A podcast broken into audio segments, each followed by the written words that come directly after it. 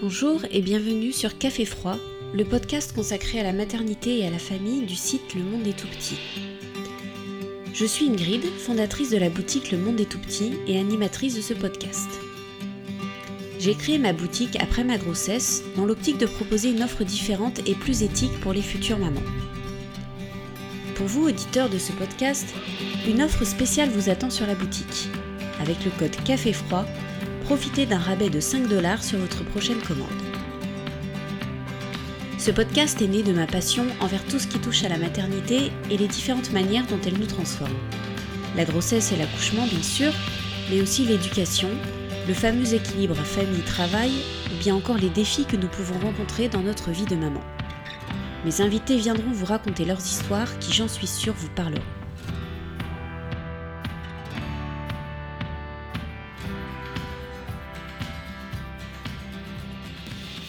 Pour l'épisode 7 de Café Froid, ce n'est pas une, mais deux invités que je reçois. Laurie et Stéphanie sont à la fois amies, partenaires en affaires dans l'entreprise Dans le Sac qu'elles ont fondée en duo il y a 4 ans, et depuis l'année dernière, elles sont aussi chacune devenues mamans de petits garçons qui ont à peine 5 semaines d'écart. Une aventure humaine magique qu'elles ont eu la chance de vivre en simultané et qui a donné une force supplémentaire à leur relation. J'avais particulièrement hâte de passer une heure avec elles et de parler entrepreneuriat, maternité et de comment les deux cohabitent dans leur quotidien pour le meilleur. Un entretien à leur image en toute simplicité. Donc euh, salut euh, Stéphanie et Laurie, Salut. ça va Ça va bien toi? Bah oui, ça va, merci. Merci d'être venu ici ce matin. Vous êtes venu jusque chez moi, c'est euh, c'est super, ça me fait vraiment plaisir de vous recevoir. Ça me fait plaisir, on aime ça. Alors petite question rituelle, euh, est-ce que votre café, vous le buvez chaud ou froid avec un enfant à la maison? Toujours chaud. Toujours chaud. de boire ce froid. Non, Laurie, elle déteste boire son café froid. Un gros dédain du café froid. J'ai investi dans des tasses thermos même en sachant que j'étais enceinte, sachant que tout le monde dit tu vas boire ton café froid. Ça m'est jamais arrivé grâce à ces tasses thermos. C'est-à-dire que même quand t'es chez toi à la maison, tu le mets directement dans ton thermos, Ouais. histoire d'être sûr de... Prévention Mm. toujours. Prenez note. Alors est-ce qu'on peut commencer par une petite présentation rapide de l'une et de l'autre? Mhm. Qui veut commencer? Stéphanie. Oui, euh, présentation. euh, en fait, euh, ben, je suis la fond- cofondatrice de l'entreprise Dans le sac avec le riz. Donc, ça fait presque quatre ans qu'on a l'entreprise. Avant d'être cofondatrice de l'entreprise, j'étais aussi professeure de yoga. Je continue de pratiquer, mais de ne pas enseigner. Peut-être futurement, je vais reprendre l'enseignement. Et je suis maman de Auguste qui vient d'avoir un an. Oui, c'est il y a quelques jours, c'est ça? Oui, ouais, le 11 janvier, il y a eu Wow. un an. Ouais. Et moi, Laurie, aussi cofondatrice avec Stéphanie, euh, maman de Noah, qui a maintenant 11 mois. Euh, ce que je faisais avant, j'ai fait des millions de choses parce que j'ai de la Ouais. misère à trouver euh, exactement. Je passe- J'aime tout sans avoir de réelle passion pour quelque chose, mais c'est pas grave, ça fait que j'ai divers intérêts. Euh, C'est ça. éternelle étudiante, disons. Ouais, toujours la soif d'apprendre en fait. Ouais, toujours, C'est ça. Et toi aussi, donc, maman d'un petit garçon Oui. qui s'appelle Noah. Noah. Ouais. C'est ça Et Mhm. qui lui aura un an. Bientôt, bientôt, le Dans- lendemain de la Saint-Valentin. Trop mignon. Alors, parlons d'abord de votre relation à toutes les deux. Euh, depuis quand vous vous connaissez? Depuis le secondaire, Mhm. je sais pas exactement quand, ça doit faire, on avait peut-être quoi, 14 15 ans? Secondaire 4, je pense, environ, ouais. D'accord. Une bonne, euh, plus qu'une dizaine d'années, on se connaît. Puis on, était, on faisait partie du Ça même doit cercle faire d'amis, comme en 15 fait. ans finalement, à peu près. Oh, mon Dieu, Oui, C'est là qu'on se rend compte. Ah oui, tiens, maintenant Ouais, tu le dis, 15 ans, effectivement, ouais. on vit. C'est la moitié de notre vie, tu sais. On faisait partie du même cercle d'amis, puis euh, à, à force euh, du temps, on a commencé à avoir des intérêts plus, euh, plus communs. D'accord. rapprochés comme ça. Donc, en fait, déjà, même au secondaire, vous étiez quand même très proches. C'est pas une amitié qui s'est. euh, école, Non, hein. Ah oui, d'accord. Pas si proches Non. parce qu'on avait les mêmes amis, mais on se voyait pas tant en dehors, je pense, Non. de notre cercle. D'accord. C'est plus Jamais en- sans l'autre. Ouais, notre- exactement. C'était notre, notre point commun. Euh, je pense que c'est vraiment plus en vieillissant qu'on a eu les mêmes euh, intérêts puis que ça Mhm. s'est développé ensemble. euh, ouais, par rapport à nos intérêts finalement. D'accord. Donc, en fait, c'est vraiment euh, une histoire d'intérêt commun Oui. qui a fait qu'à un certain âge, vous êtes rapprochés plus vous deux. Ouais, Ouais. Parce que je pense qu'en vieillissant, on développe certains intérêts euh, qui n'étaient pas là quand on était Ouais. euh, jeune. Fait que les affinités changent aussi avec les Mhm. amis euh, qu'on avait avant. Ok. Puis nous, tout ce qui était santé, bien-être. C'était déjà très important pour vous Ouais. ou- ouais. Toutes les deux, personnellement. Puis justement, quand on s'en parlait, on s'est rendu compte qu'on avait des intérêts euh, assez rapprochés. Puis euh, c'est là qui a fait qu'on. que- De fil en aiguille, qu'on a parti l'entreprise. C'est là où je voulais en venir, effectivement. Donc, du coup, monter, euh, monter dans le sac ensemble, ça a été une évidence au moment où vous l'avez fait? C'est quelque chose qui s'est imposé naturellement? C'était plus récréatif, en fait, dans... Ouais, ça n'a jamais Ouais. été le plan de faire une entreprise. En fait, nous, c'était Mm. comme juste un projet personnel qu'on va faire des sacs. Puis Ouais, bah d'ailleurs, vous, pouvez peut-être rappeler un petit peu le principe, Oui, euh, comment en fait. c'est venu, avec euh, quel Ouais. produit exactement Euh, ça a commencé avec le sac à pain. On s'intéressait toutes les deux au zéro déchet. Euh, fait que c'est à partir de ça que justement on discutait ensemble. qu'on était comme, ah, toi, t'as-tu essayé ça? Tu fais ça? On s'est changé des recettes. Ouais, on, on parlait de notre processus, où est-ce qu'on en, on en était rendus, tous les deux, dans nos Ok. vies personnelles. Euh, puis là, Stéphanie, elle habitait à côté d'une boulangerie, puis elle allait avec euh, sa, sa tête d'oreiller à la boulangerie chercher son pain. Je dois le dire parce que Mhm. mon chum il va être vraiment euh, fâché de, de ça parce qu'on dit toujours que c'est moi qui allais chercher le pain avec une tête d'oreiller. Mais la vérité que c'est mon chum qui allait à la boulangerie avec la tête c'est vrai? Donc là vous savez tout. La vérité est La rétablie. vérité sort au podcast aujourd'hui. Donc c'est mon chum qui se faisait donner des critiques positives par les caissières Ah, wow. à la boulangerie Ouais. par rapport à la tête d'oreiller. Parce que les gens trouvaient ça bien, c'est Ouais. un geste écolo et tout. Euh, puis euh, Stéphanie, ben, c'est ça, elle trouvait ça laid une fois rendue chez elle sur son corps. Fait qu'on. elle Je me souviens vraiment de- d'avoir pris le téléphone, dit Hey Laurie, euh, qu'est-ce que tu fais aujourd'hui? Ça te tente-tu? Parce qu'on était en recherche de carrière un peu les deux. On avait plus de temps à ce moment-là. Ouais. J'enseignais temps partiel, j'avais beaucoup de temps. Toi, t'étais à l'école. Je, je venais juste en fait de lâcher l'école. Ah oui, c'est Ouais. vrai. Ouais, En réorientation de carrière. Troisième année de- de- d'université au bac en enseignement, euh, je me suis rendu compte que c'était pas pour moi, puis j'ai j'ai D'accord. abandonné. Puis j'étais comme vraiment en recherche. Puis ça faisait vraiment pas longtemps que j'avais lâché, je pense deux semaines quand Mhm. Stéphanie m'a proposé ce projet-là. Fait que j'avais pas tant eu le temps de relaxer encore. Ouais, deux, deux semaines, c'est vrai que le créneau est quand même assez. euh, hein? C'était des petites vacances. je suis repartie. Ça a reparti vraiment vite parce que j'ai dit ça tente-tu qu'on fasse. euh, qu'on essaie de faire un, un sac. Puis le lendemain, je pense qu'on était parti à la recherche de tissus. Puis euh, Ah on avait emprunté les machines à coudre à nos mères. Puis on était, Mhm. le lendemain, on était dans le projet. hein. Mais on Mais- savait pas coudre en fait. C'était hein. drôle. Fait qu'on a passé une journée sur YouTube à avancer, reculer les vidéos pour faire comme, voici comment enfiler le fil dans une machine à coudre. Oh mon dieu. Notre premier modèle était tellement laid. Vous l'avez encore, hein? Oui, Ouais. je crois. Ouais. On a. On ouais. l'aurait jamais vendu ça. Mais non, on- c'était tellement mal fait. Mais en fait, on a finalement, on, on connaissait un endroit à Montréal qui s'appelle Les Petites Mains, qui est une Oui. entreprise d'insertion sociale qui accepte de prendre plusieurs projets à petite échelle. Donc, euh, on est allé sur place, on a montré notre sac, ils ont accepté de nous en faire comme 30 ou 40, je pense. Euh, 60. 60, Ouais. tu t'en souviens? 60, fait que pour nous, c'était pas trop un gros investissement. Fait que, euh, ils ont accepté de les faire parce qu'évidemment, on n'allait pas les coûter, ça allait nous, ça allait nous prendre euh, une éternité. Ou euh. on l'aurait fait, mais on aurait eu beaucoup trop de retours clients. C'était une stratégie en fait. Euh, puis c'est ça, ça, de fil en aiguille, Petite Main euh, nous a fait une première production. On a mis ça sur Etsy. Puis nous, c'était, le but, c'était vraiment, tu sais, je veux dire, je travaillais dans un restaurant, Stéphanie enseignait le yoga. C'était vraiment plus comme un sideline. Ouais. Euh, puis c'est juste, c'est le but, c'était de rester à ça. Mais en six jours, tous nos, nos sacs se sont vendus sur Etsy. Donc les 60 Ouais, les 70 C'est ça? C'était même pas notre famille. C'est en fait. euh, Ça nous a pris par surprise parce Ouais. qu'on n'en avait pas parlé. Mm. Moi, personnellement, un peu par gêne, parce que sais, je trouvais ça un peu euh, anodin de faire des sacs. C'était comme, Mhm. comme si ça n'avait pas assez d'importance. Euh, puis finalement, moi, je sais que j'avais tort. Mais je me sentais comme une petite fille qui avait un kiosque de limonade Ouais. puis qui essayait de vendre sa limonade. je me prenais moi-même pas au sérieux. Euh, puis finalement, c'est ça, c'est des purs étrangers qui ont acheté nos sacs. Fait que ça nous a comme encouragé à repartir à une deuxième Ouais. production plus importante. euh, de 400 unités, je pense, la deuxième Mhm. fois. Puis, euh, de fil en aiguille, on a ajouté d'autres produits parce que nous aussi, euh, on continuait de progresser dans le mouvement zéro déchet. Puis on se rendait compte qu'il y avait certaines choses qui nous étaient utiles au quotidien puis qu'on ne retrouvait pas à notre goût sur le marché. Parce qu'il faut dire qu'il y a 4 ans, le mouvement Zéro Déchet était comme commençait à être connu avec avait Ouais. l'épicerie locaux qui a fait euh, son ouverture. Fait que c'était, c'était récent. Il n'y avait pas beaucoup d'alternatives. Maintenant, il y a des sacs à vrac, on en trouve euh, Mhm.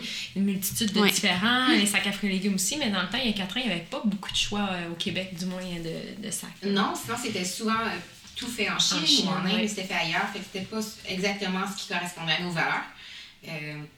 Puis nous, on savait que si on créait un produit, ben, on voulait que ça soit absolument fait ici, de un, parce que c'est beaucoup plus facile pour la communication. Euh, de Ouais. Parler, on sait exactement avec qui on travaille. Les délais sont beaucoup moins longs aussi. Oui, Euh, forcément. Puis c'est ça, ça l'impact écologique aussi est un peu moindre euh, de- d'avoir la production ici. Euh, puis c'est ça, on, de fil en aiguille, on a ajouté de plus en plus de produits, puis dans le sac est devenu...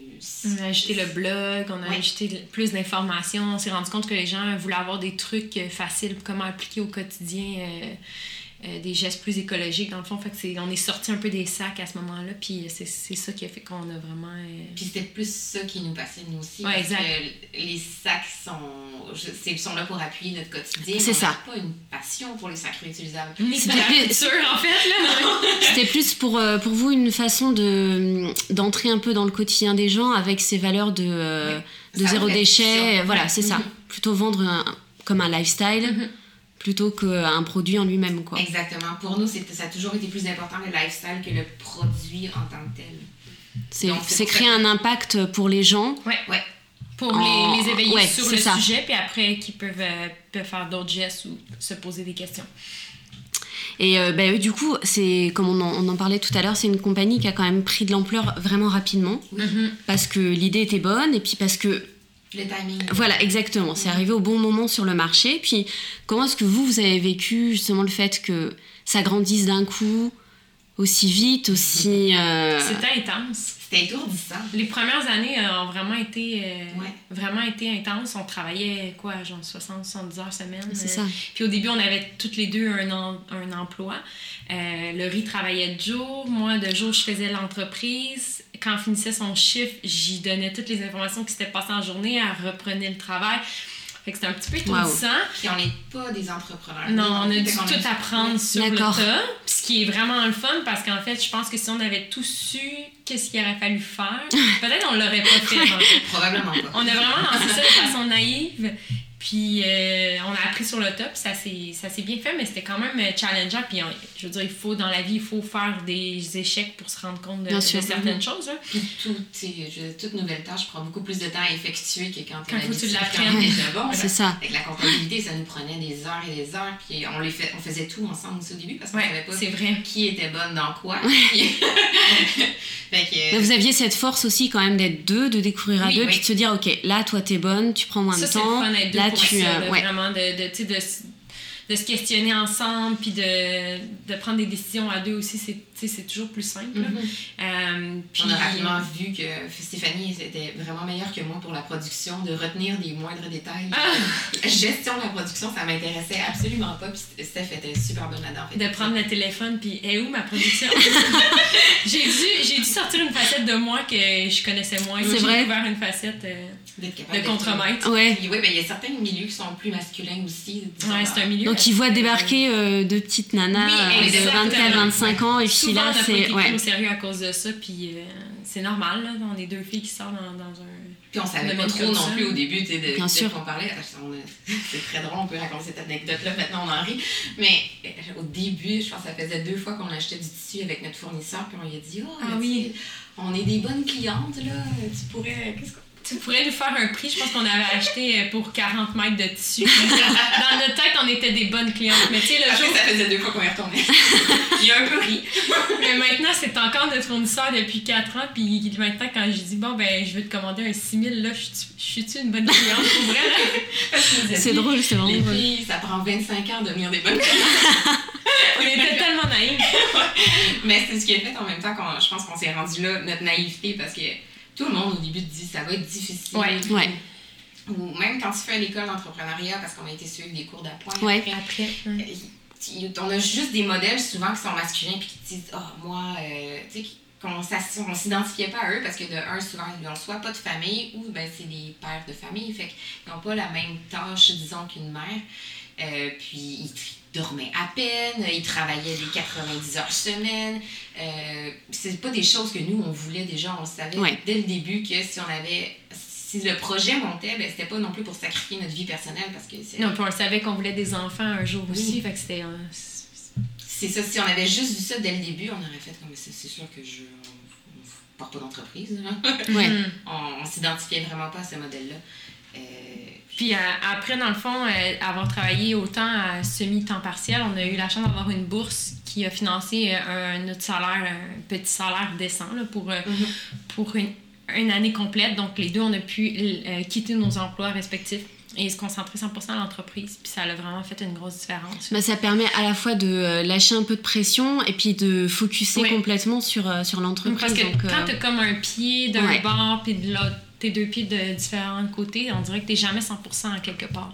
Ça t'oblige aussi à, à consacrer tous tes efforts justement à faire monter pour être capable justement d'en vivre parce que là, comme Ouais, on avait un salaire, oui, ça relâche de pression, mais c'était un salaire très, très, très minimum. Là. Oui, bien sûr. Si tu veux essayer de te sortir et d'é- d'é- d'élever Mhm. un petit peu ton niveau, euh, il fallait travailler pour.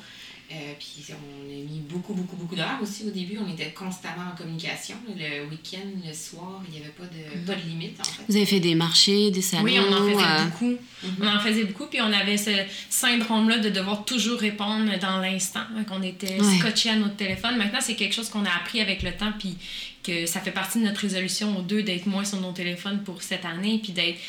C'est pas grave si tu vas juste deux fois sur Instagram dans le jour Ouais. répondre, mais avant, il fallait répondre à l'instant à tous Ouais. les commentaires puis à tout le monde. Puis en même temps, c'est correct parce que c'est ce que ça l'a permis à créer notre, euh, notre communauté Ouais. puis à faire qu'on était vraiment présente. Mais je pense qu'après quatre ans, on peut se permettre de, de prendre un, Tout à fait. un petit ouais. délai de deux heures pour répondre.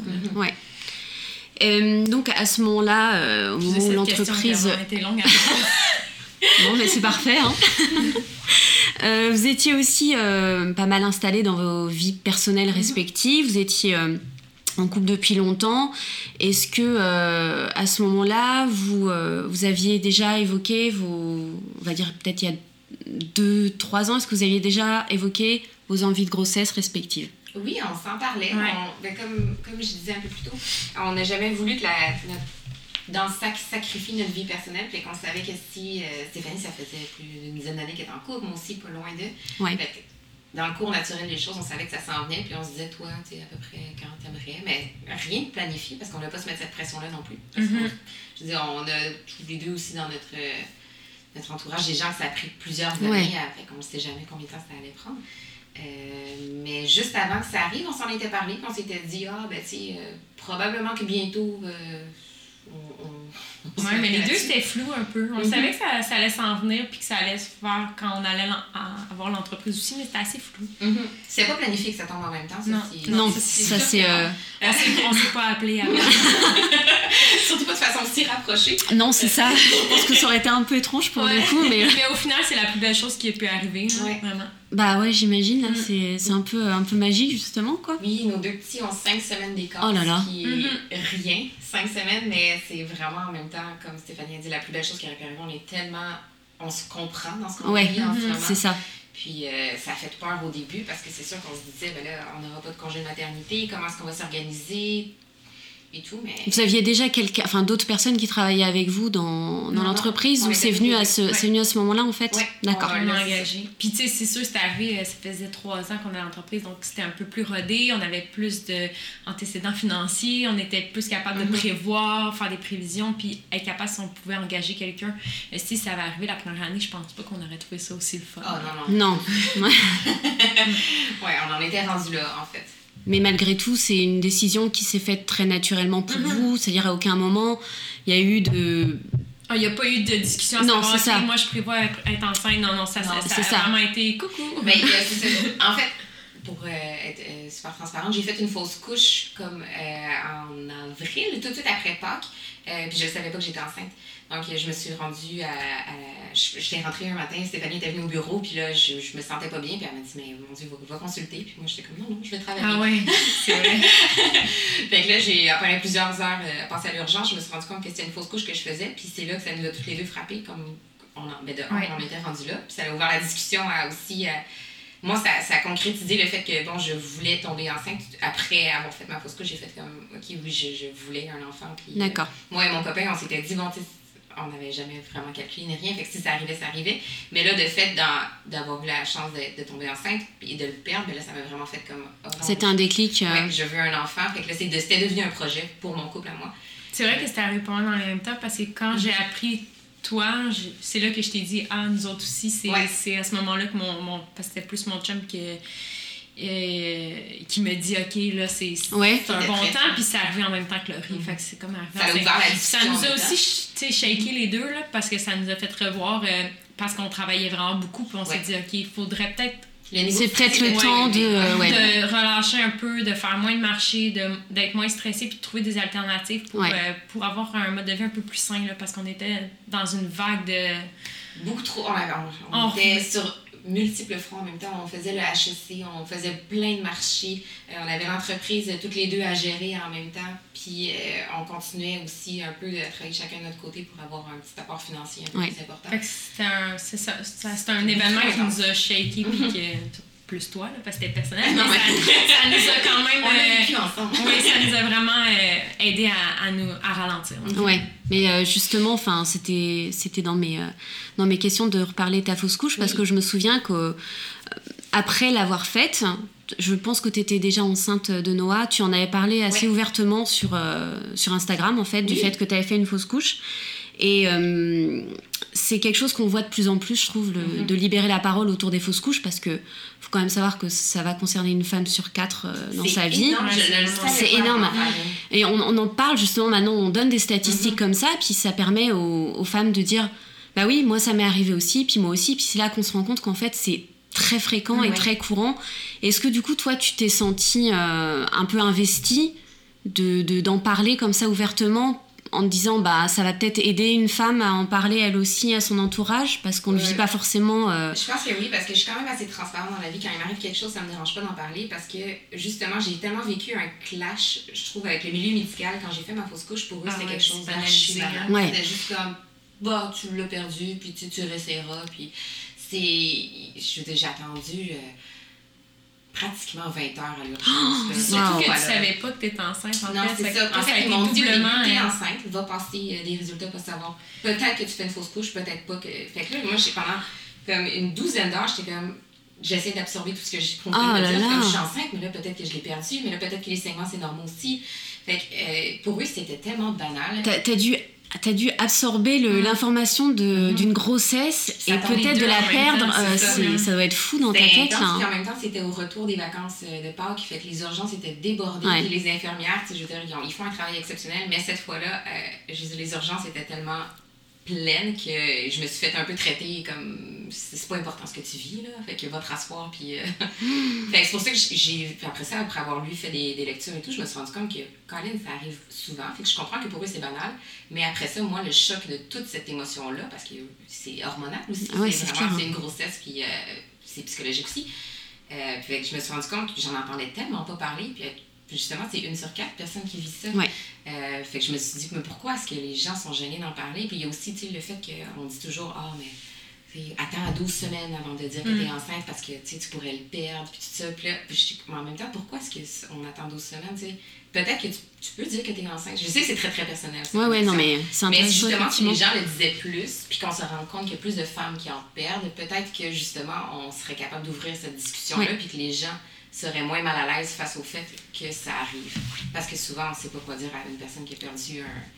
C'est encore une fois, comme je dis, c'est très personnel. Il y a des personnes qui font comme c'est normal, euh, c'est une fausse couche, puis il y en a d'autres qui se sont vraiment attachées à l'idée qu'elle allait avoir un enfant, puis que ça, ça devient. Euh, je veux ou que c'est pas leur première fausse couche aussi. Fait que je pense que d'ouvrir cette communication-là, puis que les gens soient au courant que ça arrive, on va juste être plus capable d'en parler, et de savoir comment réagir à ça aussi. Puis ça, c'est un problème, je veux dire, la santé mentale, c'est la même chose. Mm-hmm. Dans Complètement. tout, en fait, la communication, c'est la clé.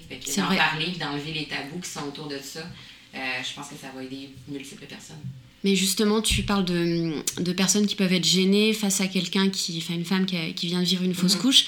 Qu'est-ce que toi tu conseillerais à quelqu'un qui, qui a dans son entourage une femme qui vient de faire une fausse couche c'est quoi les mots qui font du bien à ce moment-là? Je pense que c'est propre à chacun parce que je sais qu'il y a des gens qui aiment moins le toucher ou des choses comme ça ou euh, qui, qui, vont avoir besoin de temps aussi pour euh, processer ces émotions-là aussi.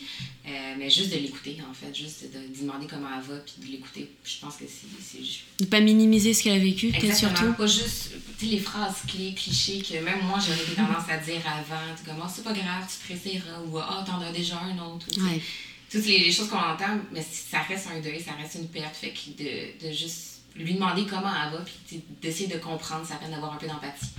Euh, puis après ça, ben, c'est juste le temps qui fait son, son, C'est ça. Mm. Et une grossesse euh, évolutive derrière, on peut espérer. Euh. mais du coup, alors, donc tu as vécu ta fausse couche. Et, euh, et juste après, c'est euh, c'est Stéphanie qui est tombée Ouais. enceinte. Mhm, Je me souviens pas combien de temps après, comme un mois après. Un mois.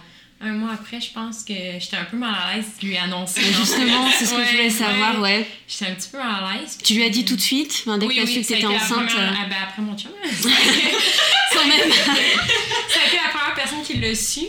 Euh, fait que ça, mais elle était super contente pour moi. Puis, euh, Ben oui. Ouais. tu sais, je pense Ça m'enlevait rien à moi, je suis juste contente pour elle. Mais ouais, fait que ça, c'est ça, c'est ça, un mois après. Puis après ça, je pense que t'es retombée en- un mois après moi. Dans Oui, le fond. ça a vraiment été long. T'es Je retombée tombée enceinte tout de suite après. Fait que euh, ça, s'est fait vraiment. Tout s'est déclenché. Tout a déboulé très, très, très rapidement. Ça a été un moment assez intense dans nos vies, pareil, quand tu ouais. ça. hein. Alors, en fait, d'un coup, euh, tu. Donc, Stéphanie est enceinte, et puis tu viens la voir un matin, et tu lui dis Bah écoute, euh, moi aussi je suis enceinte. en J'avais fait, presque le test dans les mains quand Stéphanie Oui. Parce que le bureau était dans son sol. Fait que là, un matin, je rentre, puis là, euh, je prends tout le temps l'habitude de, de cogner, puis regarder, tu sais, elle est en haut, fait que je dis bonjour, puis là, je vois que son, son copain est avec elle. Ils ont l'air un peu comme euh, les yeux dans l'eau. Quelque chose qui se passe, je dis, euh, je pense que je viens d'arriver dans un moment euh, spécial pour vous. Qu'est-ce qui se passe? Je me sens mal à l'aise, je me est-ce que vous voulez que je m'en aille? Fait que là, elle sort le test, puis que là, j'étais comme vraiment parmi leurs moments qui venaient de Ah, vivre. wow, ouais. Oui, Stéphanie était au courant là.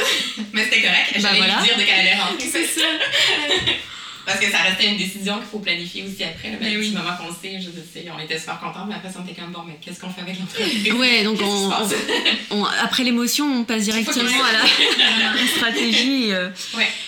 Alors, vous êtes enceinte à quelques semaines d'écart, donc en fait, c'est comme si Stéphanie, euh, c'était un peu ton futur immédiat, donc Ouais, ouais, euh, a tu savais un peu. C'est génial. J'étais toujours un petit peu en avance. Ouais, c'est ça. Ok, telle, telle chose. J'étais comme, ah, toi, t'avais-tu ça? Ouais. Ouais, ouais. Mais justement, est-ce que vos grossesses respectives ont été similaires euh, Par exemple, le premier trimestre, au niveau des Mhm. nausées, est-ce que vous avez Ah, été. Euh, sensiblement pareil, Ouais, hein? On a, on a été chanceuses, on a eu des belles grossesses toutes les deux, Ouais. pas de problèmes de Pas santé. de grosses fatigues, on était fatigués normalement, mais euh, pas de grosses nausées. euh. Non. J'en ai eu un petit peu, mais ça a passé euh, en trois jours, je pense. Après ça, je n'avais plus. Fait qu'on était quand même chanceuses. euh. Ok. On a continué vraiment, on faisait tous nos marchés. Oui. euh, ben, on en a fait, en fait, on en faisait moins, là. Mais je veux dire, on travaillait. euh, On prenait des pauses pour aller au yoga prénatal. Oui, on faisait des cours de ouais. prénatale c'est c'est vraiment Ah, c'est drôle. génial. Ouais, c'est le fun. Ouais. Ça devait être quand même magique, quoi, de, vivre ça ensemble. Vraiment. euh, ça nous a permis de parler d'autres choses que juste Vraiment. du travail. Ça, ça a fait du bien justement de changer le parce que tu sais on est deux amis en affaires fait que c'est sûr que au début ben, on avait un peu perdu la notion d'amitié pour ne Mhm. parler que d'affaires quand on était ensemble Même Mais quand vous, fais- vous faisiez des soupers avec vos Ouais. chums, euh, Mhm. ça parlait travail. Vraiment. Ouais. c'était difficile de faire la, la distinction entre Ouais. Le, travail parce que justement on était toujours connectés fait que si on était dans un souper puis là je voyais un message sur Instagram de quelqu'un qui nous écrivait ou quelqu'un qui posait une question on s'en parlait tout de suite au lieu de faire comme non c'est beau ça fait Ouais. rien on s'en Et, parle euh, et votre chum, ça va, il, le- il le vivait bien là. Ouais. Ils ont eu des passes où ils riaient un petit peu plus de nous. euh, tu sais. ils, étaient- ils disaient s'acheter un clicker chaque fois qu'ils entendaient le mot sac. c'est le mot qu'ils sont plus capables d'entendre. Mais non, on est chanceux que nos chums sont vraiment présents. Au début de l'entreprise, ils nous ont vraiment beaucoup aidés. Ils faisaient le shipping avec nous. Ils nous ont tout le temps Ouais. super aidés pour les marchés aussi, puis tout ça. Fait que... Oui, ils sont très, sont très investis. On est vraiment chanceuses. Puis c'est vrai que si on n'avait pas eu ce support-là de leur part aussi, je pense pas que le- l'entreprise aurait progressé autant. de Ouais, Ils vraiment. sont super compréhensifs. Puis ça fait vraiment une différence dans notre succès. euh, où je m'en allais avec ça? Mais c'est ça, dans le fond, on- ça nous faisait un sujet de, différent à Oui. discuter en- ensemble, puis euh, ça nous a vraiment rapprochés. Puis on a été suivis en- au même endroit, à la même maison de naissance, Ouais. juste pas avec la même sage-femme, puis Mhm. on vivait vraiment la même chose, dans le fond. Là. Donc c'était un projet commun, enfin commun. C'est une façon de parler, Ouais. euh, un Bah projet similaire euh, pour vous d'a- d'accoucher en maison de naissance. Oui, Ouais. C'était euh, une évidence pour Mhm. vous? Ben, c'est Stéphanie Ouais. qui en a parlé en premier. Euh, puis je, j'avais, je connaissais le métier de sage-femme et tout, mais j'avais pas considéré, on dirait que c'est- dans ma tête, j'étais comme moi, je tombe enceinte, tout le monde va à l'hôpital, je vais aller à l'hôpital. Mhm. Mais là, quand Stéphanie m'a dit qu'elle avait co- contacté la maison de naissance, j'ai fait Ah, ben ouais, ça, c'est une bonne idée. En fait, c'est en fait, c'est ça que je veux. c'est ça. C'est ça. Mais en fait, moi, ça avait toujours été ça que je voulais. Puis on m'avait dit que les, les, les attentes étaient vraiment grandes, tout ça. Mais j'avais tellement la certitude que c'est ça que je voulais, puis c'est ça qui allait arriver. Euh, le lendemain, je pense, j'ai téléphoné, puis euh, j'ai eu une place, puis j'étais tellement contente parce que c'était vraiment ça que je voulais. Là. Fait que- Bah, Est-ce que c'est pas toujours évident d'avoir des places en maison de naissance hein? pas. Euh, Je crois que ben, ça a pris à peu près deux semaines avant qu'ils me rappellent. Puis après ça, il y a eu euh, il y a une pénurie de sages-femmes. Donc, euh, mon dossier avait été accepté, mais ça voulait pas dire euh, que j'allais poursuivre tout le long de ma grossesse parce que justement, il y avait beaucoup de sages-femmes qui étaient parties en congé de, de maternité ou de maladie. Puis c'est la maison de naissance à Richelieu. Donc, il n'y a pas autant de sages-femmes qu'à Montréal. Ok, exemple. ouais. Puis, euh, Mais je pense que Montréal, vu au nombre de population, euh, c'est plus contingenté que Ah, peut-être encore plus, dans le fond, oui, parce qu'il y a une école de sage-femme à Trois-Rivières, je Ouais. pense. Puis, euh, il y Ah a oui. une grosse demande. Puis, euh, euh, fait bref, on était vraiment contentes, euh, très reconnaissantes les deux d'avoir Mhm. une place. là. Puis là, ben, on se discutait de justement nos méthodes, de comment on allait faire pour accoucher naturellement sans, Mhm. sans médication. Et... Bah, alors vous êtes préparé à ça pendant toute Oui, la ouais. grossesse. hein. Est-ce que euh, vous pouvez nous dire un petit peu euh, votre processus justement pour euh, en arriver à l'accouchement que vous souhaitiez Il y a une préparation, par exemple bah, du yoga. Ouais, on euh, allait au de- yoga prénatal ensemble. Toi, Euh, t'as fait des cours en plus à la oui, maison. j'ai fait des cours avec mon, mon copain, euh, avec une professeure de yoga, justement. Puis euh, ça, j'ai vraiment apprécié. Je l'ai fait à peu près à 35 semaines, je pense. Ok. Euh, puis c'était vraiment des postures à deux euh, qui, qui mettaient à l'aise finalement mon chum à savoir euh, durant le travail comme qu'est-ce qu'on peut faire comme position pour euh, aider le travail. Ouais. Euh, puis on les a pratiqués jusqu'à la grossesse. Fait que après ça, il était vraiment à l'aise de savoir comme où se mettre, puis où euh, faire une pression, puis tout ça. Euh, fait que ça, moi, je trouve que ça l'a vraiment aidé parce que un, un coup en travail, il était comme vraiment, OK, j'ai mon poste. il savait quoi faire, il était utile, il savait, puis honnêtement, ça, ça a été merveilleux. Là. Il était toujours là, puis il était pas... Il était pas mal à l'aise, il savait quoi faire, puis il a pris son rôle vraiment au sérieux. Donc c'est vraiment quelque chose Fait qui que- se travaille tout au Oui, long. euh, Et, et la, maison, la maison de naissance aussi t'aide à te donner Ouais. des trucs. Ah, les vraiment. sages-femmes t'épaulent vraiment aussi, puis c'est un processus. Les de rendez-vous, ils durent de une heure à peu près à chaque Mhm. fois avec la sage-femme. Puis euh, toi aussi, euh, Ben, il est venu souvent avec toi au rendez-vous Ouais. quand même. Là. Euh, moi aussi, mon conjoint était tout le temps là. Fait qu'ils ont vraiment entendu l'information puis ils étaient vraiment impliqués. Là. Oui, Ouais. parce que c'est souvent aux conjoints que ça fait plus peur d'accoucher en maison de naissance parce qu'ils sont un peu plus rationnels. Mhm. Ils, sont, ils sont comme, mais s'il se passe quelque chose, qu'est-ce que. On, on essaie d'imaginer. Le bien sûr, ouais. C'est sûr que c'est pas l'hôpital non plus. Euh, mais t'es pas loin de l'hôpital. Fait que c'est comme moi, j'ai eu à être transférée durant mon accouchement. On n'était pas loin de l'hôpital. Ça a pris 12 minutes, j'étais rendue. Euh, On a vraiment un peu eu la même accouchement par Non. exemple. mais Bah, c'est pas le même accouchement. Et ben ça tombe bien, je pense que c'est là que les, euh, les chemins vont diverger, on va, on va pouvoir euh, en parler. Euh, donc bah, Stéphanie, t'as accouché Mhm. avant, avant Laurie du coup. Oui. Bah, Est-ce que tu peux nous, nous raconter en, en quelques mots, enfin Oui. quelques mots ou Ouais. plus, hein J'ai essayé d'y aller brièvement. Bah non, écoute, les deux, on a accouché quand même drôle à 40 semaines et un jour. Le 41 lendemain jours. de notre, Ouais. notre date due, les deux. Euh, donc, euh, Un vendredi. oui, les deux un vendredi. Euh, donc, Décidément les filles, hein, c'est c'est... fou, on est vraiment en synchro. Euh, en fait, euh, j'ai euh, perdu les os chez nous euh, à minuit, minuit euh, la journée que je devais euh, accoucher finalement. Ouais. Puis c'est drôle parce que c'est vraiment une soirée que c'était la journée que j'étais due. Puis moi et mon chum, on a décidé d'arrêter de focuser sur justement, OK, je dois. Tu sais, ça devient. Puis moi, c'était comme. C'était après les vacances de Noël. Fait qu'on dirait qu'on avait juste ça à penser. Tout Ouais. le monde était en vacances. Puis Tout le monde te demande, oh mon Dieu. ça Vraiment. Fait que là, cette journée-là, on s'est dit, OK, on lâche prise, on arrête de penser à ça. On est sortis souper, on s'est fait du fun, blablabla. Puis c'est cette soirée-là, finalement, que j'ai perdu les os euh, chez nous. Puis j'avais pas encore vraiment de contraction. Fait que à la maison, ouais, à la maison de naissance, qu'est-ce qui est le fun, c'est que tu peux euh, t'appeler.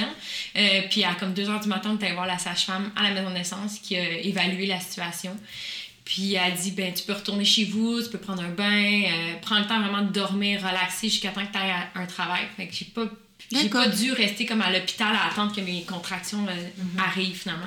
Fait que j'ai, pu aller dormir. Donc euh, toi ça allait à ce moment-là, t'avais Oui. juste entre guillemets perdu les os oui, c'est euh, ça. Ben, sur la route du retour vers la maison, j'ai commencé à avoir des contractions, mais assez douces. J'ai pu dormir, prendre un bain, euh, fait mes étirements. Je me faisais un smoothie le matin. comme les contractions commençaient à être un petit peu plus là, j'avais. Ouais, c'est ça. C'était vraiment très i- idol- idolâtré comme, comme moment, mais bref, ah, jusqu'au moment où, euh, vers euh, en avant-midi, je me suis dit, OK, ça commence à être un peu plus intense, je préfère être à la maison naissance. Puis, tu c'est tellement un, un bel environnement, du temps. On est Ouais. arrivés, ils nous ont donné notre chambre, on était les deux, puis la sage-femme, elle venait de temps en temps. Son truc, c'est ce qu'elle elle venait écouter, comment euh, je vivais les contractions, puis là, elle savait à peu près j'étais où dans mon niveau de contraction, tu c'est des vrais ouais, des ouais, ouais. tu Oui. pas rentrer dans Vraiment. la chambre, tu te retournes, puis elle est là, puis elle est comme... Elle est juste dans le coin avec son papier, puis elle note.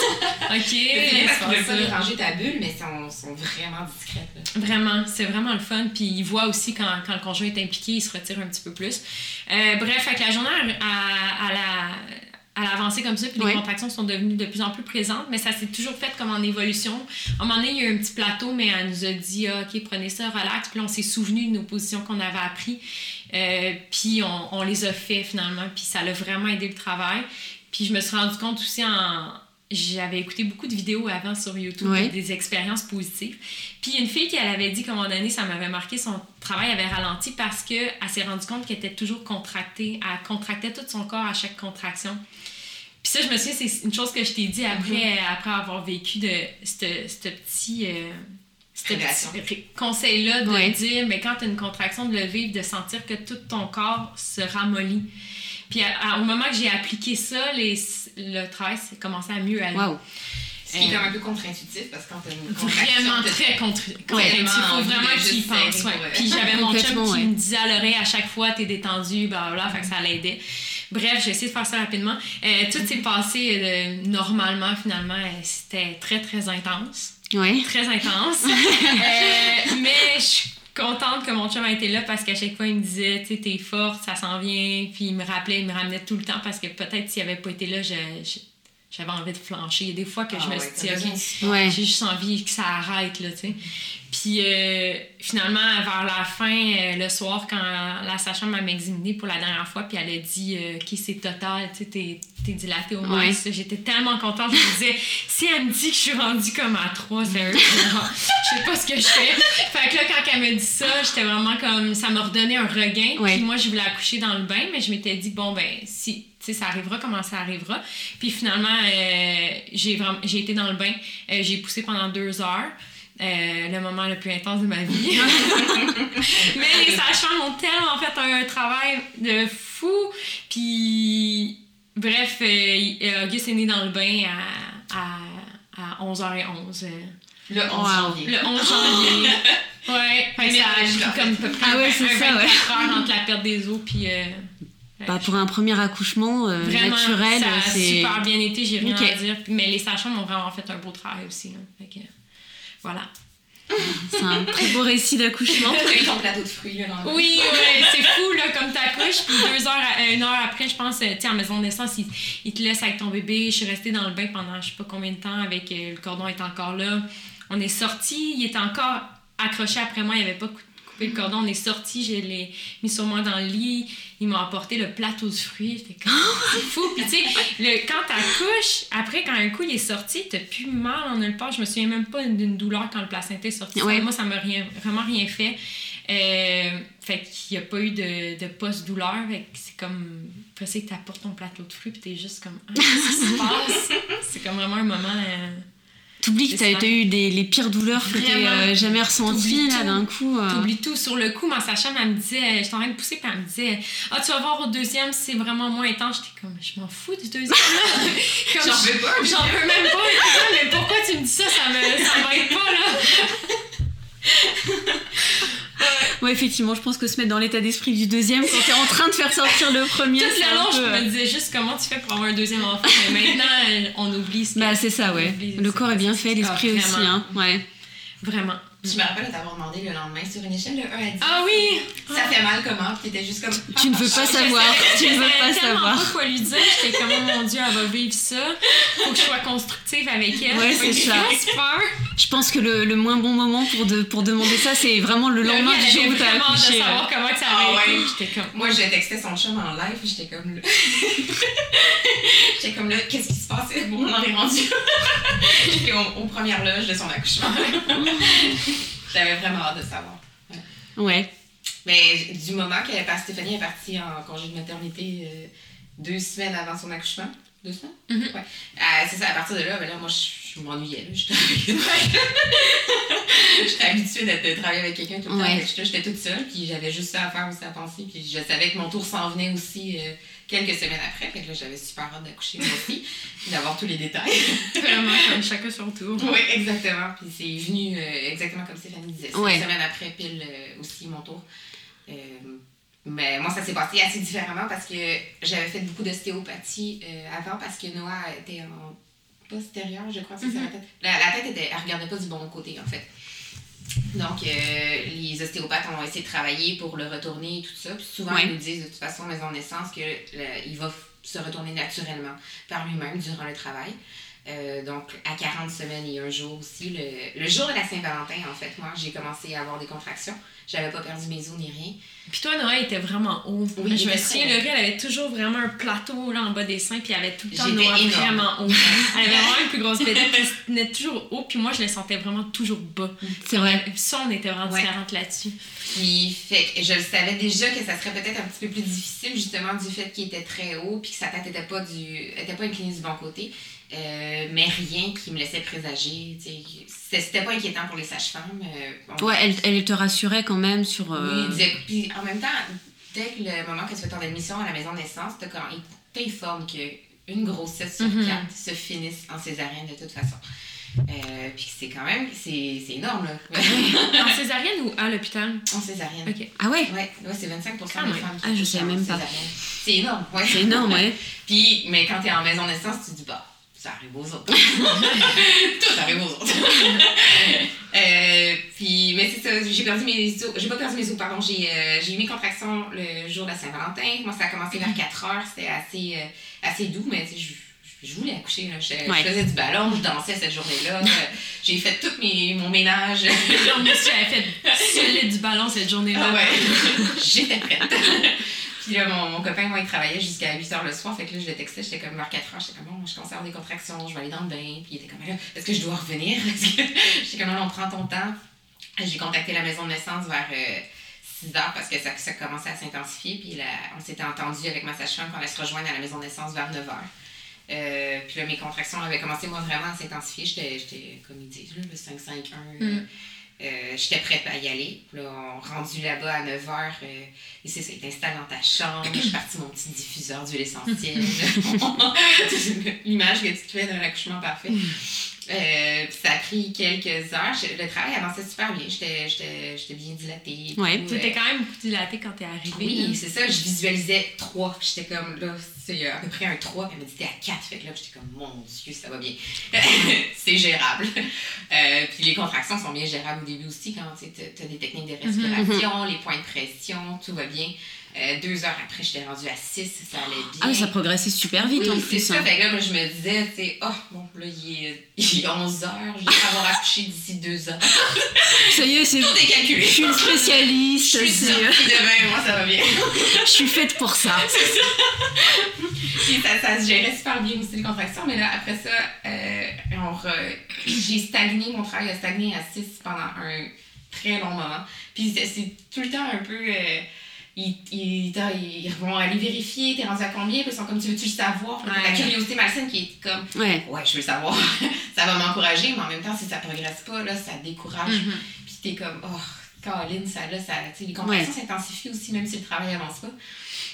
Fait qu'après de nombreuses heures euh, à avoir essayé le bain, à avoir essayé plusieurs techniques, euh, ça, le Noah voulait juste pas s'engager, ça a pas descendu. Puis il voulait pas, euh, au début, me percer mes os non plus, puis il disait, dès que tes os vont percer, le travail va s'intensifier, ça va aller encore plus rapidement. Fait que là, moi, je commençais à avoir mal aussi, on va se le dire. fait que j'avais un peu peur du moment que mes os allaient percer, puis euh, en, en me faisant un, un toucher, euh, les os ont percé. Puis ils avaient peur en fait parce qu'ils avaient peur que le cordon aille se, se glisser entre la tête et euh, en bas, puis que ça coupe sa respiration. Ouais. Fait qu'ils disaient si ça, ça arrive, on appelle tout de suite l'ambulance puis on te transfère. Finalement, j'ai été chanceuse, c'est pas arrivé, mais il y avait rien qui se passait. Là. Fait que, euh, on a discuté ensemble puis on a dit bon, si d'ici deux heures ça progresse pas, on va appeler l'ambulance puis il t'explique tout ce qui va se passer, le protocole, t'es bien au courant. Euh, puis on a discuté ensemble, j'étais comme, j'ai dit d'accord, il n'y a pas de problème. Finalement, euh, c'est ça, ça progressait pas, fait qu'on a appelé l'ambulance. J'ai été transférée à l'hôpital de Richelieu, Ok. de Saint-Jean. Euh, puis là, c'est à ce moment-là que dès que tu es transféré à l'hôpital, là, dans mon cas, j'avais pas le choix d'avoir la, la péridurale, sachant probablement que j'allais m'en aller en césarienne. Euh, Ah oui, c'était déjà plus ou moins une, Ouais, dès une que, probabilité. dès quoi. euh, qu'ils m'ont, euh, analysé euh, qui m'ont observé, rendu à l'hôpital, et en fait, c'est une très forte possibilité, mais fais-toi l'idée. Euh, je pleurais à chaudes larmes, j'étais comme non, non, j'allais accoucher en maison de naissance. Hmm. Mais en même temps, une partie de moi, ma mère a accouché par césarienne, euh, je suis née par césarienne, ma grand-mère a eu des césariennes aussi. Fait qu'il y avait comme une petite partie de moi qui disait comme Ah, ben, c'était la prochaine génération. C'est ça, ouais. L'histoire se répète. Exactement. C'est fou les histoires de naissance avec euh, nos mères. euh, Parce que ça peut créer des blocages. C'est ça, ça porte. Ouais. Moi, pour ma part, dans ma famille, c'était des histoires d'accouchement interminablement longs. C'est Puis il vrai. a fallu vraiment que je travaille là-dessus parce qu'on dirait que j'entendais juste ça. Puis c'est la pire chose que Mm. tu peux raconter à une femme qui est enceinte, justement, toutes les histoires Ouais. d'horreur. Parce que, tu sais, je veux dire, un, un On a comme des mémoires, euh, les Ouais, femmes, par ouais, rapport à l'histoire d'accouchement. De... Fait que si tu planifies cette idée-là, ça se peut que ça Bah, tu te, ouais, que- tu te conditionnes Ouais. aussi un peu en te disant bon de toute façon ça va être long, ou ça va être horrible, ou ça va se terminer en césarienne, ou ça va se. Des fois, c'est inconscient. Ouais, c'est ça. Fait que ça m'avait fait quand même beaucoup de peine de savoir que j'allais en césarienne, mais tu rendu là après 12 heures de travail sans, sans anesthésie, Ouais. j'étais comme juste sortez-le. Ouais, c'est ça.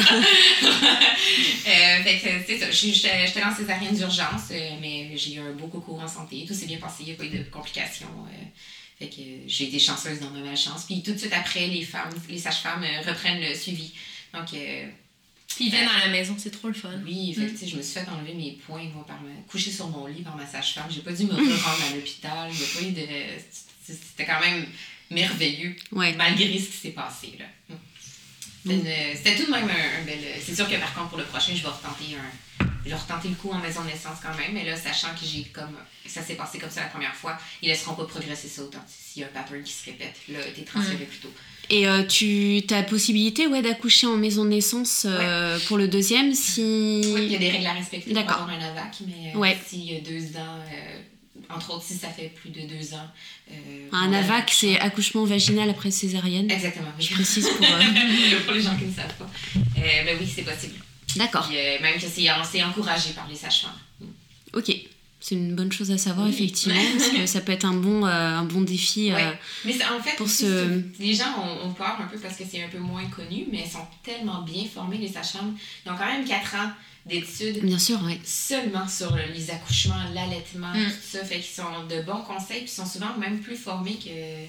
Je veux pas m'avancer sur des choses que- qui sont. Je veux pas dire n'importe quoi non plus, mais de ce que j'ai compris, c'est qu'ils sont souvent mieux formés pour tout ce qui est de l'accouchement qu'un médecin euh, régulier. Et pour ce qui est de l'allaitement, ça beaucoup plus. euh, Alors justement, l'allaitement, ça a été, euh, ça a été pareil, très, euh, très naturel pour vous Ouais, euh, ouais, de deux, passer ça par. super euh, bien ouais. passé, Mhm. vraiment. Ça a été des bons buveurs depuis euh, le jour 1. Des petits gloutons. Donc, alors, vous voilà, euh, juste après l'accouchement de Laurie, euh, toutes les deux mamans. Oui. Alors, qu'est-ce que, comment se passe votre quotidien à ce moment-là avec, des, euh, avec vos petits garçons respectifs? Vous passez beaucoup de temps ensemble ou... Mais au début, on a, ben, on a pris une pause du travail de deux mois chacune, Mhm. respectivement. On s'était donné comme objectif. Après ça, on est retourné temps partiel, mais on voulait Ouais. vraiment avoir un deux mois complètement off. Euh, on avait engagé aussi quelqu'un en Oui. conséquence, Oui. sachant qu'on ouais, était- Parce les- qu'il y avait quand même un moment où vous étiez toutes les deux en- Exactement, en congé, ouais, quoi. en même temps. Euh, mais ouais, on s'est vus après quand les petits étaient un petit peu plus vieux. Sinon, on habitait à comme trois coins de rue, fait qu'on se voyait de temps Oui, en on temps. on des marches en poussette. C'est ça, les marches en poussette, on en a pris vraiment beaucoup. Fait que ça, c'était le fun pour ça, là. Mais là, c'est sûr que je viens de déménager un peu plus loin, fait qu'on se voit un peu moins. Euh, puis au début, c'est sûr que c'est beaucoup plus facile aussi parce qu'on les traînait partout, ils dormaient partout. Ouais. Là, maintenant qu'ils commencent à vieillir un peu plus, ont un horaire plus régulier, plus routine, des fois, la Auguste dort pendant que Noah est éveillé, puis après ça, dès que Ouais. Auguste est prêt à jouer, ben c'est Noah qui devrait aller dormir. Fait qu'on on a un petit peu plus de difficulté maintenant à timer nos horaires, mais au début, ça Ouais. allait très très bien. Puis euh, ils nous suivaient partout. En fait, on les amenait avec nous dans Vraiment. le meeting. Euh, Puis ça a tombé qu'il y avait l'écriture du livre qui se faisait en même temps aussi quand on venait d'accoucher. Ah ouais. Fait que euh, quand on avait des meetings avec notre maison d'édition, tout ça, on amenait les bébés. puis, euh, ça allait super bien. En fait, c'est- facile à traîner un enfant au début. Là, c'est sûr que maintenant un an, Ouais. ils bougent plus, ils ont besoin de plus euh, être occupés. euh. Bah, c'est ça, ouais. Mais maintenant, ils jouent, euh, Ils jouent ensemble. Ils jouent ensemble. Mhm. Ils sont vraiment amis. Ils se connaissent depuis le début. Bah oui, c'est ça, ouais. C'est même, euh, oui. même in utero, Exactement. presque. Et euh, ils, se, ils se font garder ou vous arrivez à gérer euh, les avoirs, justement ou... Ils se font pas garder encore. On est euh, toutes les deux euh, à la maison, puis on travaille quand ils font des siestes ou quand le papa est là pour euh, s'en occuper pendant qu'on peut pas. Euh, mais là, comme, comme par exemple, là, ils sont tous les deux chez leur mamie. Fait que... Ah ouais, ouais, ça donne bien. Nos, nos, nos deux, les deux mamies sont en congé le lundi. Fait que là, on commence ça tranquillement. Là. Ils vont avoir un an, puis euh, on commence ça tranquillement à ce qu'ils aillent le lundi de temps en temps. Fait que ça nous permet de faire des choses en, Ouais. ensemble. Ouais. puis D'être productif. déclencher quelques, Ben, c'est quelques ça, ouais. trucs. Là. Euh, puis pour ma part, ben, mon copain il travaille à la maison aussi. Fait qu'on Ah, se- c'est on super, ça. On se sépare quand même. Euh, ça, Euh, fait que euh, je, je sais pas si un jour il va aller à la garderie ou euh, c'est- on le Ouais, sait pour l'instant, c'est va pas, laisser- euh, On va laisser ça, euh, Ouais. aller voir comment ça se passe. Moi, je recherche un peu, mais j'attends de trouver. euh, Ben, j'en ai trouvé une qui est pas loin de chez moi, qui, qui serait bien. Euh, mais les listes d'attente sont très très longues, puis euh, je veux juste le mettre en temps partiel parce que j'ai la chance justement de Ouais, bien de la maison. Ouais. Fait que je, je veux pas l'envoyer. euh, puis on est rendu assez bonne pour gérer notre horaire Mhm. aussi, ce qui nous permet d'être efficace en une heure ou deux. Ouais. Donc, euh, c'est ça, je l'enverrai à temps partiel, mais là, je vois tous les projets de garderie en nature qui commencent à s'ouvrir un peu partout. J'espère tellement que ça va s'ouvrir dans mon coin. Et c'est tellement des beaux projets, puis j'aimerais ça que mon fils ait la chance euh, d'aller dans- fréquenter un milieu comme ça, en fait. Ah ouais, c'est clair. Mhm. Mais c'est ouais, il y en a de plus en plus maintenant, donc euh, peut-être bientôt. Avis à tous dans la région de Saint-Bruno. C'est un appel. Un appel. Saint-Bruno, c'était un bel endroit pour faire ça en plus. ben, exactement. Ah, ou peut-être un nouveau projet. Oui, je. non, ah, non, moi non. Non. Surtout qu'on n'a pas le- on n'a pas l'intention de reprendre à temps plein, temps plein l'entreprise pour l'instant. Mhm. Donc euh, voilà, c'est plutôt prendre les choses euh, relax, Ouais. euh, Ouais. autant, que, autant que possible en tout cas. Oui, ben c'est ça. Je pense l'équilibre familial, le travail, c'est un peu une, une utopie, là, tant qu'à moi. là. Ça change toujours de toute façon, cet équilibre-là. Il y a des périodes plus intenses Mhm. pour nous au travail, d'autres qui sont plus intenses du côté personnel, familial aussi. Euh, donc, on fait du mieux qu'on peut. C'est c'est ça pour toi, euh, le- l'équilibre euh, pro-perso, c'est vraiment... euh, Je pense pas que ça Au jour le jour, Je pense euh, que on le vise, mais est-ce que tu atteins toujours l'équilibre? C'est sûr. On- Ben, c'est sûr que tu auras toujours l'impression de ne pas être 100% quelque part. Exact. Mais reste qu'on a, tu sais, on a cette chance-là, mais c'est quand même nous qui, qui prend les décisions de Mhm. euh, pas être temps plein de 9 à 5 ans quelque part. là. Ouais, Oui. Puis Puis- c'est ce qu'on veut. Là. C'est ça, l'entreprise a dû aussi euh, avoir un petit plateau aussi pour nous permettre de, de vivre nos, nos- de notre côté aussi avec nos enfants. Fait que c'est sûr qu'on a refusé des contrats, c'est sûr qu'on n'a pas sorti autant de produits Ouais. qu'on aurait Ouais. pu. Euh, Mais c'est ce qu'on voulait. Mais c'est ça, c'est un bah, choix. c'est ça. Mhm. Bah, je pense à partir du moment où c'est un choix, Exact. C'est tu t'as pas de regrets, tu le vis Non, pas non. mal, c'est Mhm. euh, tu, tu fais ça. euh, Oui, on Consciemment, quoi. ces années Voilà, c'est ça. Avec nos fils, fait qu'on est super heureux Vraiment. de ce choix-là. Alors, euh, on parlait un petit peu du côté magique d'avoir eu un enfant euh, presque en même temps. Au quotidien, est-ce que c'est vraiment euh, toujours une chance, selon vous, d'avoir quelqu'un comme ça qui, qui est exactement. euh, qui a un enfant qui est exactement au même niveau de développement Mhm. euh, Est-ce que, par exemple, vous appelez mutuellement quand vous avez une question Ou est-ce que vous avez quelqu'un d'autre dans votre entourage euh, vers qui vous vous tournez? Je pense qu'on s'est jamais autant texté que maintenant qu'on on a des enfants, honnêtement. euh, on doit même se parler plus souvent de nos, de nos, nos nuits, nos garçons, Ah nos- le quotidien que l'entreprise. Ouais. Je vois pas de négatif. Puis quand on est tombés toutes les deux enceintes, les gens avaient peur pour nous. Là. Ils nous disaient tout le temps, mon Dieu, mais comment vous allez faire? Ça va être ben trop intense.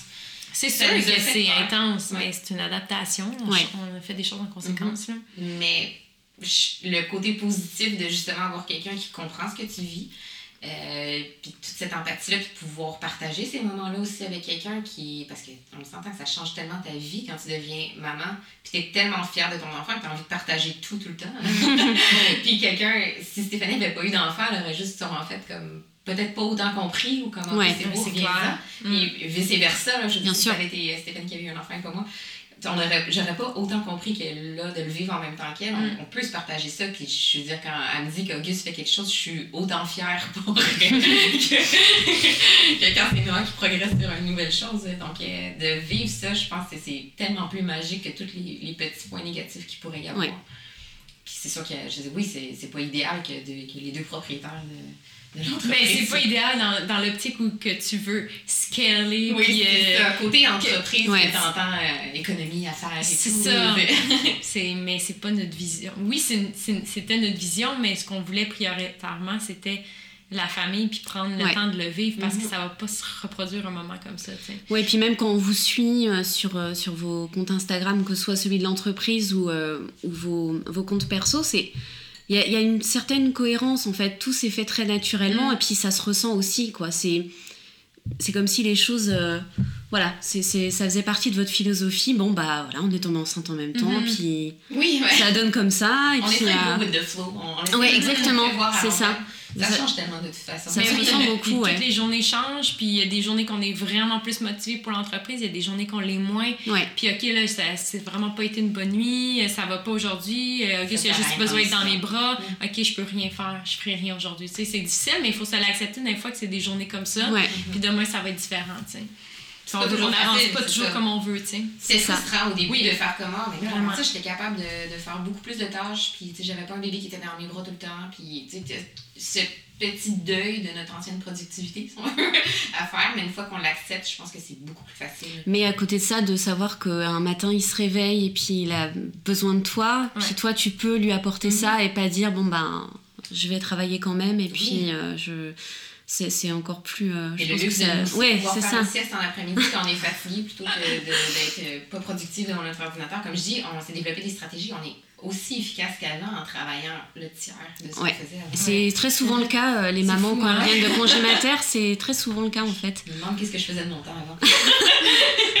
on se demande toujours et euh, par rapport à votre, euh, votre philosophie, vos principes, vos convictions, est-ce que vous avez trouvé que c'était facile, après avoir eu un enfant, de continuer à avoir ces convictions-là et puis de l'adapter à votre vie avec un enfant Ou vous avez eu le sentiment de faire des compromis puis que de toute façon, c'était pas très grave? Je pense qu'on est un peu plus flexible depuis Ouais. qu'on a un enfant. Parce que c'est sûr que c'est des choses qu'on n'avait jamais vécues avant. Donc, comme on disait, les- on est toutes les deux aux couches lavables, mais euh, la première période euh, qui ne fitait pas dans les couches euh, euh, taille unique, ben, on, on s'est permis de juste des couches jetables Mm. Pour justement s'adapter à notre nouvelle vie de maman avant de commencer en plus à Mhm. se mettre un stress Ouais. avec la routine de lavage puis que ça fonctionne pas. puis- Je pense qu'on a toujours été flexible, mais je crois qu'on l'est encore plus euh, maintenant. Puis tu sais, c'est pour ça aussi que notre livre s'appelle euh, euh, pour un mode de vie durable et non euh, le zéro déchet exemple parce Ouais. que pour nous c'est comme c'est plus large finalement tu sais le mode de vie durable c'est aussi prendre du temps pour aller dehors euh, Mhm. Tu sais c'est pas juste des déchets choisir ses combats Ouais. peu aussi. Tu sais, je veux dire, il y en a qui vont beaucoup focuser les jouets en plastique ou le- Puis je veux dire, on, est, on veut réduire la, la- la quantité de jouets qu'ils ont, on essaie de favoriser les plus durables, tout ça, mais ils vont en recevoir des jouets en plastique que tu le veuilles. ouais je pas. pense que tu viens ouais, il y a des choses que des batailles que Ouais. tu euh, Puis il y a peut-être des places où ça vaut plus la peine d'investir ses efforts que de commencer Ouais. à se mettre à dos toute sa famille pour un seul jouet. Tu sais, je veux dire, les gens vont, avec le temps, comprendre aussi tes convictions. Puis c'est- comme on dit, c'est nouveau dans- pour nous aussi Mhm. d'avoir un enfant. Fait qu'il y a des choses que, qu'on va juste mieux, euh, mieux acquérir Ouais. avec le temps aussi. Il y a vraiment des choses qui ont, qui ont évolué, qui ont changé. Il y a des choses que, qui sont encore. euh, il y a des, mettons, les produits qu'on leur met, ben, ça reste que c'est des produits qu'on, mettons, quand la crème qu'on lui met, c'est, ça reste comme, quand même Mhm. une crème qu'on Ouais. lui a faite. Il y a des choses qu'on on reste quand même assez. euh, Ben, je pense que c'est plus facile Euh, aussi parce qu'on était déjà dans ce mouvement-là avant Ouais. d'avoir des enfants. Ouais. Que si on avait tout changé après avoir eu des enfants. Mais là, exemple, euh, si j'ai écrit justement à Laurie pour lui dire, parce que tranquillement, je commence à lui donner du lait de soya pour euh, Le diminuer le- l'allaitement. Puis je disais, ça en fait, ça, du recyclage? Moi, je savais jamais autant de recyclage que ça. Acheter des cartons de lait. Tu sais, c'est des choses que tu fais comme, OK, un coup, en- euh, que tu as un enfant, et oui, il y a des choses différentes, il y a des choses que tu peux faire, mais ça reste que, oui, c'est un. C'est- une autre personne, c'est d'autres habitudes, c'est Ouais. d'autres choses qui rentrent en, de, en compte. Puis il y a des choses aussi, on a un petit peu moins de temps quand même que, qu'on avait avant. Là, avant, on était complètement centré sur nous. Puis euh, Ouais. Mm. oui, on cuisine en- encore autant, mais parfois on a vraiment moins de temps. Il faut être comme. Système des. Oui, vraiment, il faut vraiment s'organiser différemment, penser différemment, plus planifier. euh, Ouais, fait que c'est vraiment un autre. euh, tu sais, comme là, je suis due pour faire ma crème pour le visage. Là, ça fait deux semaines que je remets le projet. Là. Je le sais que ça va me prendre cinq minutes, mais je remets le projet. tu sais. Ouais. Puis, fait que c'est. ouais, plus, on n'est plus en liste de priorité. Ouais, c'est ça. Tu priorises autrement, Ouais. exactement. Ouais, c'est ça. Je me souviens que tu avais fait une story il y a quelques semaines ou mois, alors j'ai du mal à me souvenir, Laurie, où euh, tu montrais Noah en train de jouer avec Ouais. des jouets en plastique. Hum. Puis dans la story d'après, tu Ah disais, euh, vous inquiétez pas, enfin en substance, hein, Ouais. vous inquiétez pas, euh, c'est des jouets que j'ai achetés de, j'ai acheté seconde main et euh, et je me moi ça m'a vraiment marqué parce que je me suis dit, enfin j'ai l'impression que des fois plus tu plus tu fais d'efforts, plus tu es dans une mouvance euh, de réduire tes déchets, de faire attention, t'es écolo et tout, plus on va te, on va pointer du doigt tes entre guillemets, erreur. Quoi. ouais, on a écrit un article sur ça dernièrement, justement, le green shaming, Oui. on appelle, parce qu'on en- on, on est victime de plus en plus, justement, peut-être parce que notre audience a grandi encore plus, puis que là, les... mais c'est vrai que dès que tu te colles une étiquette, les gens veulent te prendre en défaut. Euh, puis là, ça a tombé que justement, c'est ça. Noah jouait avec un petit tambour en plastique que- d'un lot que j'ai acheté sur le marketplace, de, de- genre de, de jouets, plein de jouets en fait musicaux. Euh, puis dans, moi, pour moi, c'est tellement naturel d'acheter sur le marketplace ou d'acheter, je veux dire, il n'y a presque pas de jouets neufs. là. C'est presque juste de l'usager, fait que j'ai même, j'ai même pas pensé le mentionner. puis je voyais pas l'importance en ça parce que pour moi, cette story-là, je voyais juste mon fils qui était heureux avec son petit. Mhm. Euh, j'ai pas pensé que les gens vont faire comme oh mon dieu, mais c'est du plastique qu'il est en train d'utiliser. Parce que dans ma tête, bon, il est déjà usagé, puis je veux dire, puis même à ça. Ouais, je veux dire, c'est ça. Même. c'est ça. Fait que c'est là pour nous qu'on est comme, faut laisser du lousse aussi des fois. Puis je fais mille actions qui sont écologiques au quotidien, mais je prends pas la peine de sortir mon téléphone à chaque fois que, bon, j'ai éteint mon robinet pendant que je me brossais les dents. Je veux dire, ça intéresse personne. Euh, je, fait que je voyais, je voyais juste pas le besoin de me justifier sur ça. Mais euh, bon, il y a des gens qui sont encore là pour te pointer du doigt de temps Ouais. en temps. Fait que là, c'était juste plus un clin d'œil à la personne que comme. Ouais. je voulais pas mettre le nom, dire le nom de la personne non plus, mais comme, tu sais, je veux dire, des fois, oui, genre, c'est pas un jouet en bois, euh, tout ça, mais qu'est-ce qui est préférable? Un jouet en plastique qui, était, qui existait déjà, que j'ai racheté, qui s'est donné une seconde vie, ou d'aller acheter un jouet Mhm. neuf qui va avoir nécessité des matières et des ressources neuves. Fait que là, Puis même des jouets en bois, il y en a qui sont faits en Chine. Puis je ça. dire, tu, peux, tu pourrais mettre une story ou une photo de tes super beaux jouets en bois, mais que dans le fond, ton enfant, il joue tout le temps avec d'autres jouets. Fait que Exactement. Ouais. c'est, je veux dire, c'est ce qu'on, ce qu'on voit n'est pas nécessairement la réalité. Puis c'est pour ça qu'on a voulu faire un blog puis en parler parce qu'on commençait à sent- on était tanné de ça. Puis on commençait à sentir qu'il y avait plusieurs personnes aussi qui étaient tannées parce que je trouve que ça démotive. Complètement. Ouais. Euh, puis t'as pas envie de te faire prendre à défaut. Puis de toute façon, nous, n'a jamais dit qu'on était 100% zéro déchet ou de, on s'est jamais collé d'étiquettes. Peut-être que les gens nous les ont collées Ouais. avec le temps. Mm.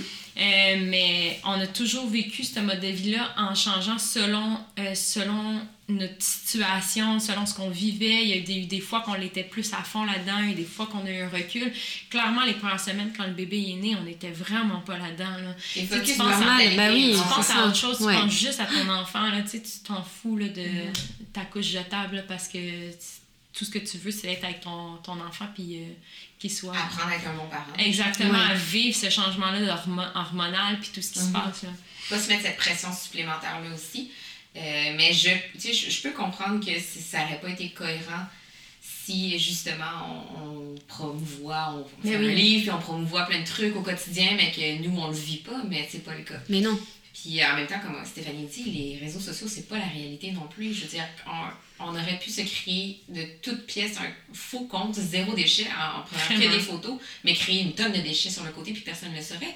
Fait que je veux dire, faut faire attention à ce qu'on voit, puis il faut toujours se Vraiment. dire comme c'est c'est stagé, Instagram, c'est on choisit aussi ce qu'on met sur les réseaux sociaux. On n'ira pas. euh, je pense pas qu'il y a personne qui va se vanter de faire comme Ah, j'ai j'ai voici ma poubelle du mois qui déborde, tu sais. Ouais.